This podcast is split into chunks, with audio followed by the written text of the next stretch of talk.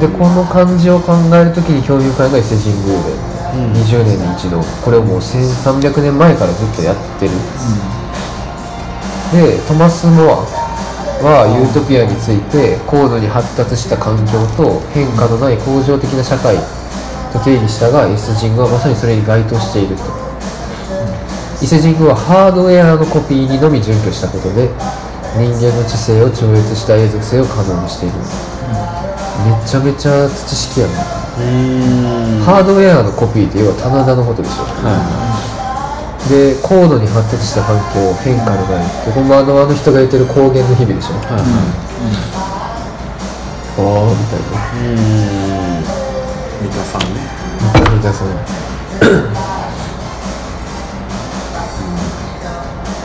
うん、でもそれだけなんですけど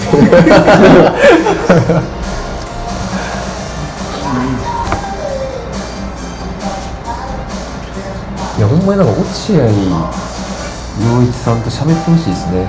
東さんが。嫌やな。近いところまで来てますいやからね結局だからかゆいところに届いてないんですよ。うん期待してた自然とちょっと違う自然の話してたみたいな。うん。そうやな、はいはいはいそんな感じあった。結局その里山2220の問題とかってどうなんのみたいなことってあんまりこっからは感じ取れないああ逆にそれをちょっと期待しては読み始めてたわけ？あのねなんかもう結構これはあ言っちゃってるって思ったんだ。あのリンカーンが人民の人民による人民のための政治ってこと言っててでこれを乗り越えなかんとでこれからは人民のでもなく人民によるのでもなくただ人民のためのっていうことを言うんですよ。ってなったら里山がどうなろうとそれが書き換えられるのであれば。でも別に改変必要がないんですよね。実際にというか。物質的にというか。その AI の中に実感をもたらされるとして AI というかあ全然関係ないかも。あのバージョンの中にもたらされるとしてそこにいてる生き物たちとかは何なんですかね。仮想ですか仮想っていうか現実です。知覚される限りはね。僕らにとっては現実です。彼らにとっては。彼らにとっては分かんないです分かんないよな。そのあれそこら辺のあ確かに。結局もどかしさがここでは全く払拭されてない気はしました。一種のことは全く話してない。めっちゃ人間だけの使い古されたあの例え何やったっけ？人間はその例えば自分の脳が水槽にあるっていうその状態のことを証明できないみたいな多分脳だけがその特殊な水槽の中に入れられてて、ずっとこう外から刺激与えられてそれによってこう知覚してる現実みたいな。この世界がそういうバーチャルで作られてるっていうのを、この世界では証明できへんみたいな。っていう話になってしまうけど、でもわざわざそんな、お散々言われてきたことと同じようなことで一冊本書くと思えへんので。そうやねん。そうやねん。そこやねん。ちょっとまたああでもなんか思うんですけど。これ出さんくていいんじゃない？いや出す出す。脳にその刺激を与え続けられて僕らがこのさらに延長してじゃないですか。誰がするみたいな思いませんえなね。誰がその脳にその僕らずっと夢を見てるかもしれなくてで脳になんかその刺激を送り続けてるからこそ夢を見れてるわけじゃないですか。例えばでも誰が好き好んで知らんやつの知らんやつでどんな高等動物逃げる高等動物のやつがどんな気持ちで脳をいじりながらやってんのみたいな。でそのファンタジーがその誰によるではなくなってくるっていうのがここの話だとは思うんですよ。なるほどなるほど。好き好んでやるやつがいるわけではないみたいな。AI が AI っていうかまあでも AI がそうやってやろうとかでもないんですよ、なん。かもっとナチュラルななんかアイバズボーンみたいな感じ。でそれがその人にとって最適な快感をもたらされるのであれば多分そう社会をなっていく。あ自然に全体最適化される社会が来るっていうのがここのあれなんですよ、だから AI によって脳を管理される方がっていう。でその感じもちょっと違うよっていうのがこの人の言ってることなんですよ。だからそのなんか言うてたんは、まあ、ディストピア的な、ユートピアの逆ですよね、うん。ディストピア的な感じでその AI とまあ人間が対立するみたいな。そんなんじゃないと、で落合さんはこのコンピューターの寿命多分数千年はあるだみたいな。言ってて。で人間まあ、まあ、80年100年ぐらい、でそんな小物に、小物の人生を別に不幸にしてやろうなんてもちろん思ってないと、邪魔な因子が出てきたとしてもそれを抹殺するっていう直接な手を下さないと、勝手に死ぬからね。そう。でこいつが死んでからこの遺伝子を二度と出てこないようにするぐらいの操作はするかもしれないけど、はい。はいその人の人生にとっては別に関係がないと。うん。AI ってそんなんできるの？できるようになるっ進んだらなるんじゃないですか。まあでも AI の目的ってどうなの？目的一つの目的があるのかどうかわかんないですけどその AI っていうものがある感じでもないんですよね。まあ、AI って今は言ったけど別にそういうあ大体ああるっていうかそのその感じって要はひ一つの神があるっていう感じじゃないですか、でもないんですよ、結構この人が言うてるのはこの、どっちかというと東洋的だぜみたいな一つの神格された感じじゃなくて八百万系だぜみたいな。半身そうそう、だからその一つの神がそんなことするとかじゃなくってこの全体のこの流れのダイナミックな中でこう、わーってなっていくみたいな。でその間のことは僕らは分からないっていうだけなんですよ。はいはでそれをこの人っていうか、まあ、前誰か言うてるがその魔術家っていうはいなんか小説でよくないと思うんですけどそんなこともない。小説で？小説でそれ書いたらよくないと思うんですけど。別あに物語でよくない。まあもうこれも。確かにね。そういう可能性の示唆にとどまるんやったら物語でいいよねっていう、何個かまあ小説は出てきたりしますけどね。SF?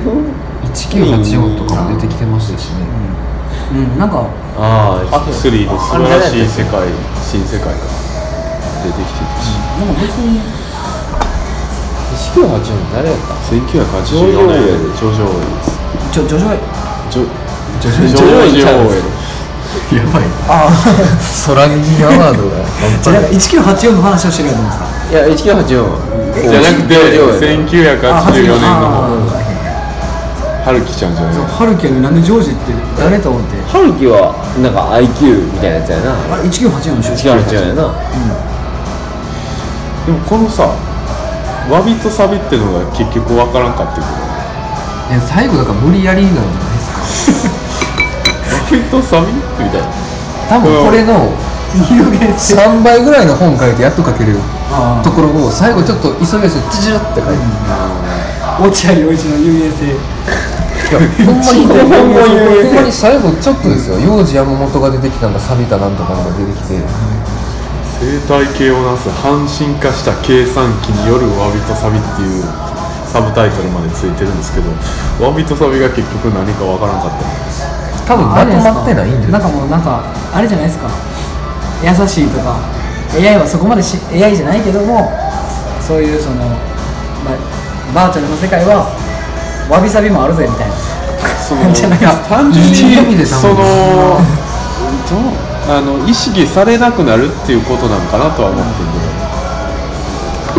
うん、でもすうんわびとサビって言われると言われてもうまくわかんない。けど本来の多分ここら辺ですよね。ちょっとずらして使ってるかもしれない。これ意味がわかんないんですけど僕はこれなんていうの？わび膳？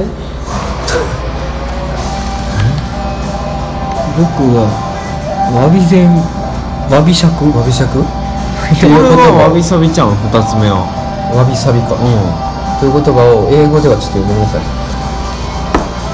何ページってえー、Beauty と251ページ found in the stabilization processes of the unstableness between complexity and simplicity through the Interactions toward the nature. 全然わからんとこばっかっすよここの全然わからんほんまに。カタカナばっかっすよなんだこれ？Beauty found in the civilization と訳すことにして。いる civilization process あのまずねこの人はもうわびとサビをもう読み替えてるんですよ。それは断っててあのもともと言われているなんか三子水明とか、何やったなんかあの千利休的なわびさびですよね。そのそれじゃないよっていう。あと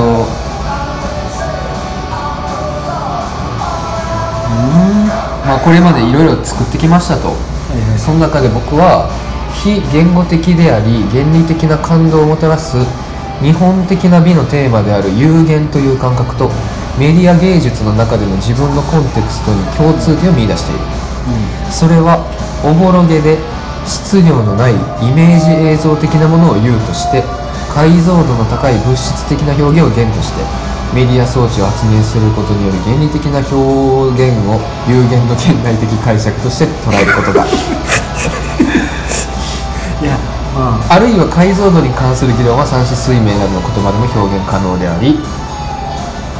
なんなんだろうということで。もう難しいなで、まあ、作家としての僕は落合陽一は有限や三子水明わびさびという言葉に見られるような非言語的感覚からビジュアルモチーフとしての日本的な古典コンテクストを漂白し日本古来の表現を継承することなくそれでいて日本的であるものを目指そうとしている。らしいですね。なんかケレン味がすごい。ですがすごいがすごい。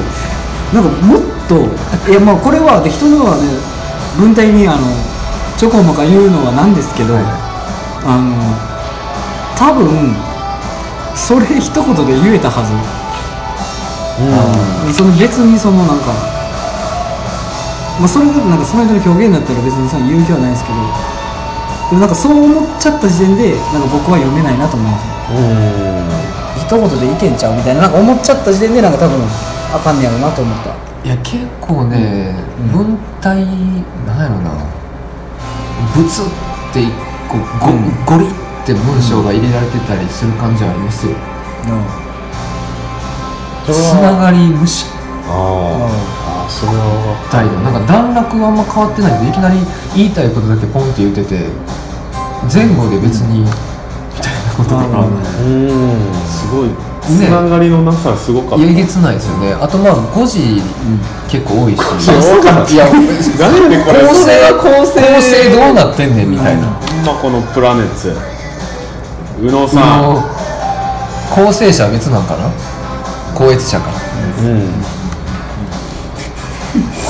えそんなに急いで出されたん？みたいな。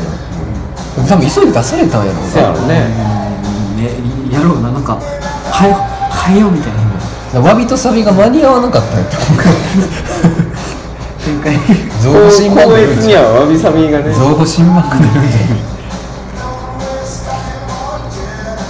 これさあ去年の格好。まあね年明けて間もないですから。2018年6月30日。あ土と大体一緒やんなんかなあんまや奥野さんのも大体これぐらいやったし。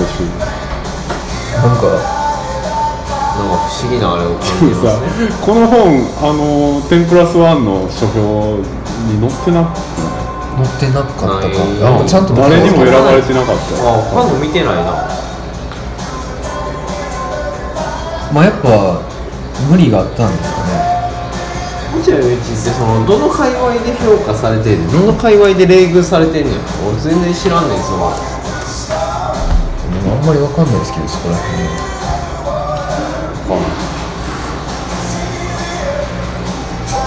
まあ、あの青山ブックセンターが結構特殊なんですよね。なんか絶妙に薄い本がバカ売れするみたいな。感 じじゃないですか青山ブックセンター。へえ全く薄い感じじゃないんです。なんやろうな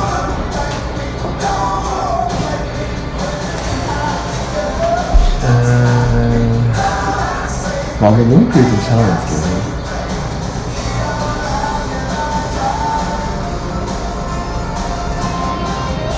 まあ俺はなんやろ。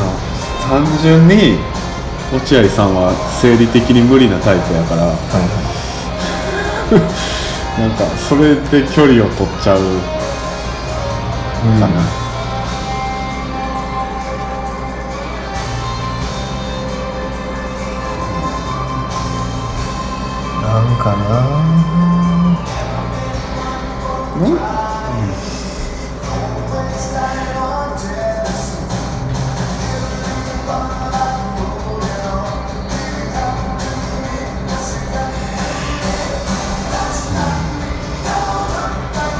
残すことはありますか？うーん。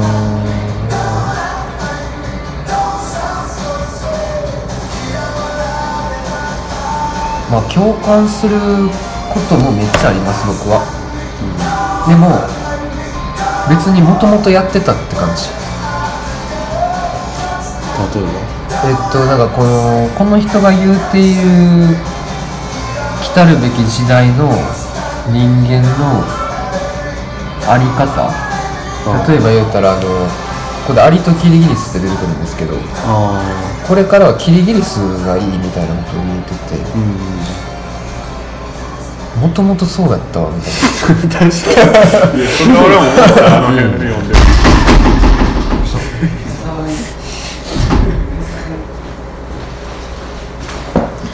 とかまあう。ーん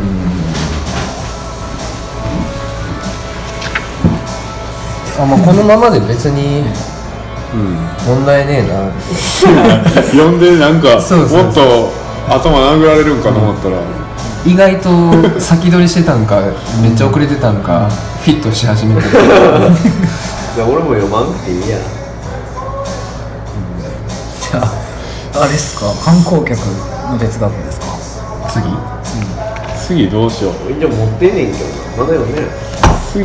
えじゃあ次そもそも読書会するんかっていう。あまあまあまあまあまあね。まあ。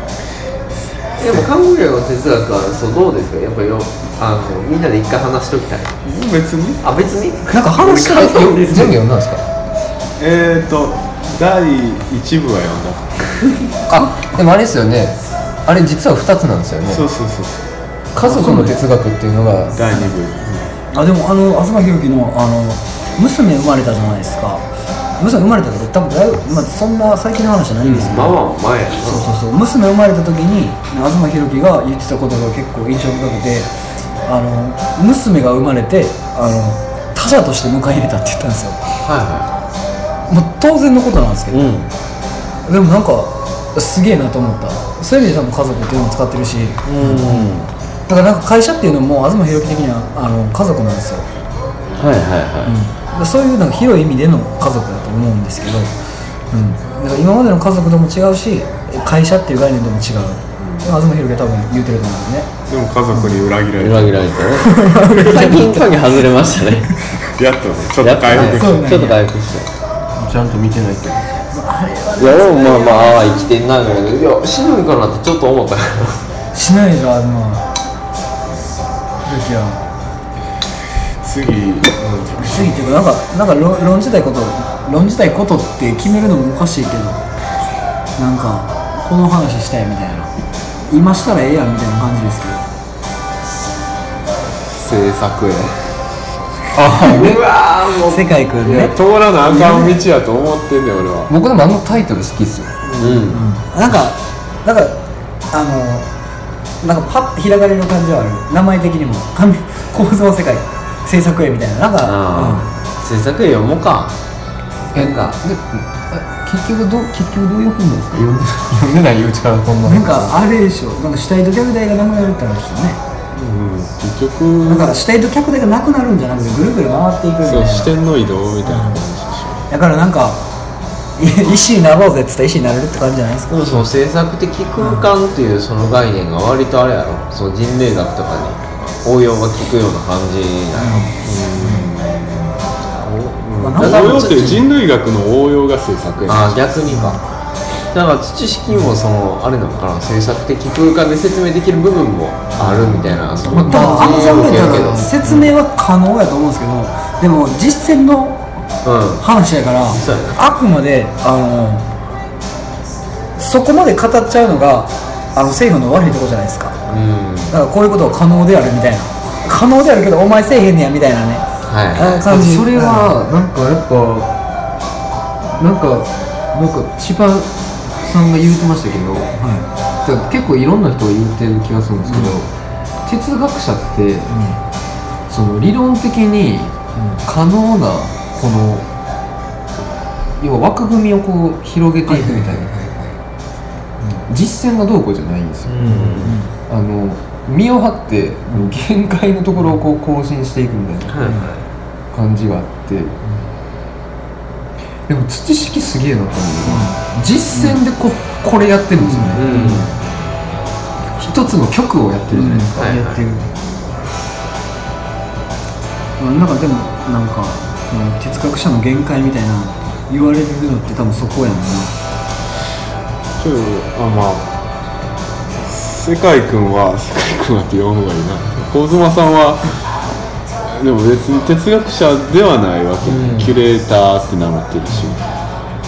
キュレーターでもでもキュレーターって名乗ってるんやったらもうなおさらプレイヤーではまあね、けどさ、制作絵っていう本を書いちゃって、大丈夫なみたいなまあねとこある、キュレーションが制作やって言ってしまえばうん。でもそれなんか定義の更新っていう意味にとどまる気がするけど。まあでもわざわざあえて制作へっていうことには意味がある。読んでないから何とも言えないけど。僕制作論みたいなの好きですけどね、単純に。この人こう、なんかその人の実際の小説よりもその人が何を考えて作ってるか読むの好きだったりするんで。ゆえに裏話って作品そのものよりもね。裏話でもないというか。はいはいはいあの大江さんの渡してる小説家の作り方とかめっちゃ好きですし、実際の小説より。もまあ一応奥野さんにはあのトークイベントをさせてもらえるんやったらトークイベントかなんか知らんけどまあ神妻さんと話したいですとは言ってある。まあ東さんは絶対読むのがいいですよねまあそれはね対話するからね。えそれ僕ら出ないじゃないですか、え出てくれてもいいじゃん。いやどの立ち位置であん喋るまり余計なやつ出ない方がい少ない方がいいああいうのでもなんか戦うわ敵ではないから、うんそうやね。まあ、なんかそのすっごい競技の意味で言ったら敵かもしれないですけど。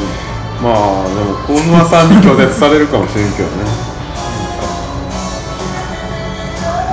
こっちは歩み寄ろうとはしてるぞっていう。で向こうがそもそも歩み寄ろうとしてるかどうか敵対してるかどうかさえも分かれへん。分かるえ知ってるんですか？知ってるは知ってる。絶対知ってるよ。だってその次直あれやで。その今年の参戦っていうあの本のリンクはテンプラスワンのねあれは読みましたってツイートしてるわけやから。制作へのねあの書評のとこに行くまでにまず土式通らなあかんもんっていうかサムネイル土式やから。絶対読んでるでその無視しようのない一位はおるわけやんだからその宮台にしてもそうなんやけど。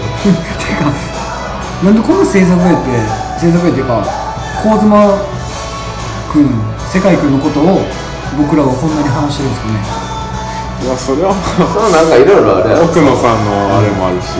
で間宮の元まあまあまあ。元友達の友達。そうそうそうあそうなんですそうそうおもろいよ ここら辺知らんけどでなんか吾妻なのか神妻なのか東なのかみたいなところもあるしツイッターのアカウント似てるし。語彙がね。語彙っていうか星を抜いていく感じで。まあ同世代だしすごいそのあー。同世代の本が読みたいっていうのは。あるまあということで制作絵を読むかもしれないです。僕は読みますけど。東さんが読んでよかったら読めばいいんじゃないですか？ねああそうですね。でもなんかもういや読書会ってまあいろんなやり方ありますけど結構それが一番いいと思うんですよ。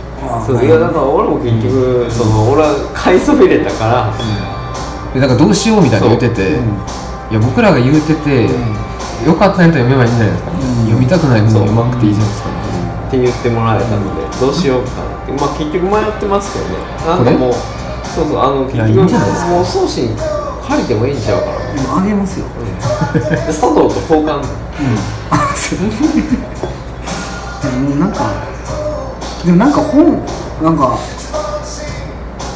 なんかなんか言い過ぎてなんかあれですけどあのその哲学書読んでもなんかもはや何も感じないというかなんかもう同じなんですよ。プたどるプロセスは違うからそこに対してのあの物語的なあの高揚感はすごいあるんですよね。だからそれはすごい楽しいんですけど、けどなんかもう一緒なんですよ。なんか結局こうなんか新しい何新しい何かじゃないけどなんかもう一緒結局一緒。なんかあの別の消費を繰り返してるみたいな感じがすごいするんですよね、オブジェクト思考存在論でしたえ？最近の流行りの。ああなんかありますよね。ななんすかそれ？自弁的。あ実在論。論みたいな最近の哲学の知らんけど。ノリ。普遍的で。なんかとなんかとりあえずなんかそうなっちゃうんですよ。くるくる回ってるっていうかあなんかこういうやり方でこういう人はこうなったんだなみたいなっていうのがなんかもう結構ほんまにめっちゃ簡単に言っちゃえばこの服の流行とそんなにあんま変わらないですようなんかもう変わんねんあ結局ドロップショルダーみたいななんかそんなになるからだからなんかあの物語がいいっすね。あのもう小説がいいっす。僕の。あれは？あのなんかね黄金時代やったじあれはやってほしいけどねいやあれはほんまにじゃあ黄金時代だけはなんでみんなこんだけ言うとに呼んでくれへんのと思ってます。俺こうたで。買いました？買ってない。あ買ったんや。まだ読んでないけど。あれはあのほんまにぶっ飛びますよ。僕あれ見あれ読んでからあのなんかずっと変な感覚をずっとずっと続いてる。ああマジですか？なんかあの物語を読み切れないっていうのがあるんやみたいな。なんか続くえっとハイバス。アイバス。アイマスあでもアイマスずっと言ってるなお前。おあのほんまにあの黄金の街だけは黄金時代かな？黄金時代。ちょっとそれぐらい分からんくなってるから。でもほんまにあれはあのいきなり小説小説でいきなりバッて書いててなんかいきなり甘えるなとか言われるシーンがあるのもう僕が書くことを何も期待するなみたいな。お前が書けみたいなことを言うて、まあ、続き書いてくれるんですけどでもなんか、あのアイバスのイメージって木と木がいっぱいの木がこう重なり合ってどの木がどの木の枝か分かれへんみたいなそれをただ盆栽していって作品を作るっていう感じなんですよね。だからドゥルーズのあの開墾とかと違うんですよ。木なんですよ。木がこう重なり合ってぐるぐる巻きでどれがどれか分からへんけどで無限に増殖していくからその増殖を盆栽して一つの形にまとめていくっていうのがアイバスのスタイルなんですよね。あのだからほんまにそれが分かる読んでたら。ああ言うてることが。そうそこの枝じゃなくてこっちの枝に行かないといけないなみたいな。でこっからまた物語が始まっていくみたいな。あのえげつない物語のその力みたいなをすっごい感じる。しなんかずっと流れてる感じですね物語が。ほんまに途中で止まるのがあるんですよ。自分の頭の中で止まらんようになるんですよ洗脳とかじゃないんですよね。物語が止まらなくなるんですよ。なんか相葉さんに語りかけられて自分が語り返す感じ。でそれも物語化してるから僕の相葉スかみたいな感じです 言うたらね、うん、だからドゥルーゾーンで僕はドゥルーゾーからだったら僕のドゥルドゥルーズの僕がじゃないですか。でその感じ。がもうめっちゃわかる。てかもうなんか脳になんか住み着く感じがすごいですよ。てかもともとあったものがガッていくあれはほんまにすごいですよ。やほんまに読んだらほんまになんかもうもうマジでほんまにあれはじ異次元。例えばですよ、めっちゃすごい冷めた感じで言いますけど、これ4人読みました、今の宗師さんの感じになったとして、読書会おもろいか 多分あの別の意味なんか物語になると思う。なあなりますか、別のコメントに。別のなんかあれはでもほんまにあまあ確かにそういう意味では4人が4人とも「いやマジでやばかった。物語が」とか言うてる読書会、ま、めっちゃおもんない人めっちゃおもんない。けどでもその読書会はするとかしないとかはあじゃなくてさて置いといて、まああれはね。あの一回読んでほしいですね、ほんまになんか衝撃的っていうか。物語ってでもね生活に挟むのすげえむずいんですよね多分ね。むずいむずい。むずいけど引き寄せんのができないじゃないですか、あれは関係なくよな多分いやなんかあのでもなリンクしてる感じがすごいする。なんかアイバス読んでなんかその建物と建物の間にコオロギがいることを知った。そのマンションとマンションの間でコオロギが鳴いてる声に気づいたんですよ。めっちゃ違和感ないですか？普通に考えたら。違和感？なんかだってそこに草むらあると思わんやん。あんな狭いところに。若干の草むらが一筋ぐらいあってそこにコオロギがめっちゃ鳴いてるの気づいてるありますよね。じゃんまに読んでほしいちょっとでもなんか。なんかあの「相葉の物語」ってなんかあのあの本をこうでもその本の中に溶けたりするんですよ。で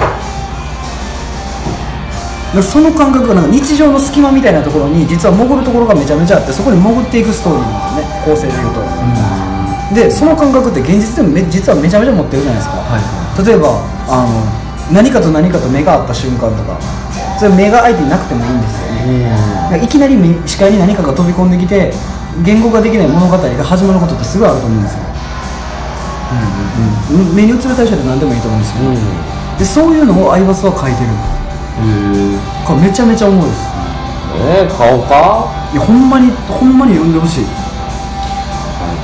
ということで黄金時代を読みましょう。読書会をするかは分かんないです。ああれはすごい。ほんまに、まあじゃあ非常に良い中古品があるので。買いますね。ほんまに読んでください。ということでね。はい。デジタルネイチャーみましたと。わかりました。読書会になってたから。こんなもんでしょこれなってたんかな？なってたんじゃないですか？別に読書会ってこうあるべきみたいな。まあないですけどね。読んだの2人。じゃあ買います買いました。あ早い。いやほんまに読んでほしい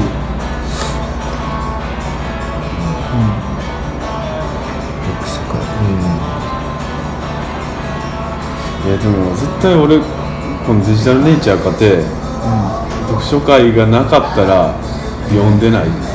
あから。えでもやっぱり読んだら読んだであよかったなって思う部分もあるから、あうんうん。最近栗の機会ないですか？次2月3日にあのメアリー・シェリーのフランケンシュタイン。あメアリーシリーフランケンシュタイン。あ映画も見たしね。映画良かったですよメアリーのすべて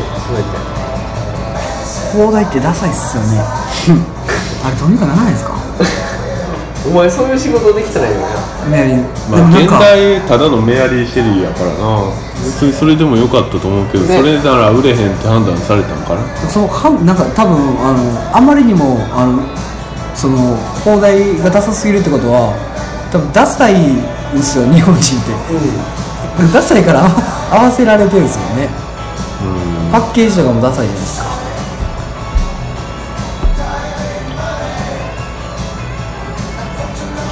正直このデジタルネイチャーの想定もどうなのか思うけどあ言ってましたね。あれねでコールミーバイユアネームみたいな。誰どうですか？はあれは監督がめちゃくちゃあれだから放題もそのまんま直訳みたいな感じになってるしかなりポスターのデザインとかもい君の名前で僕を呼んでる。しそうそう。もうそのほぼ元のポスターのまんまぐらいの感じで。まあ。どういう意味あれいやあれね僕見たんですよ。え見た？え見ました見ました。あそう。映画館で？なんか面白そう。あれ同性愛のそう話やろ。例えば僕が僕と西田さんがそういう関係性だとしましょう、で僕が西田さんに医師役って呼びかけて西田さんが僕に練習知らん見知らんみたいな。いうことなんです。よあだからもうあの一つになるっていう話。交わるどころかみたいな。入れ替わる視線の移動うん制作へ。制作。君のままみたいなああなるほどね。ベッドでこう。いやらしいなと思いましたけどね。君の名そのやり取り。まあまあまあ交わるのもうさらにいったねみたいな。突き抜けて裏側倍倍がいっちゃったわかるよ。いやギリ。ギリ36分のやつを、ですか？72分。お花つもということではい。さよなら。ありがとうございます。バイバイ。ありがとうございます